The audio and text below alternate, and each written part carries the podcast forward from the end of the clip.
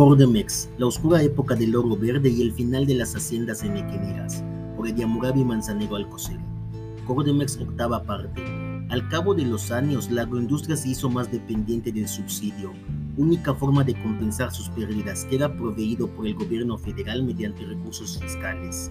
Los montos de este fueron cada vez mayores hasta que a principios de los años 80 la situación se tornó inmanejable, sobre todo a la luz de otra crisis económica generalizada que padeció México,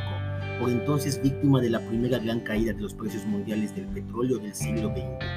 A pesar de que a partir de 1983 Cordemex redujo al mínimo sus pérdidas mediante acciones de racionalización de las actividades estrictamente industriales, llegando inclusive a su punto de equilibrio económico en 1983 y 1984,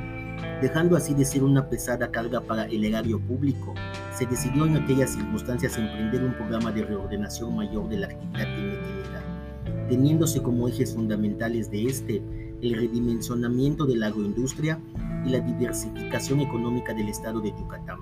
Es en el gobierno del presidente Miguel de la Madrid Hurtado y del gobernador de Yucatán Víctor Cervera Pacheco cuando se inicia este programa político-social.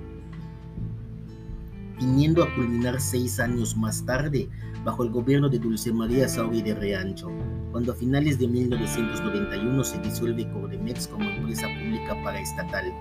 reprivatizándose las actividades industriales que estaban vigentes y eliminándose también las estructuras burocráticas que administraban los mecanismos del subsidio federal acusados constantemente de prácticas corruptas. Los datos de esta investigación fueron consultados en Internet.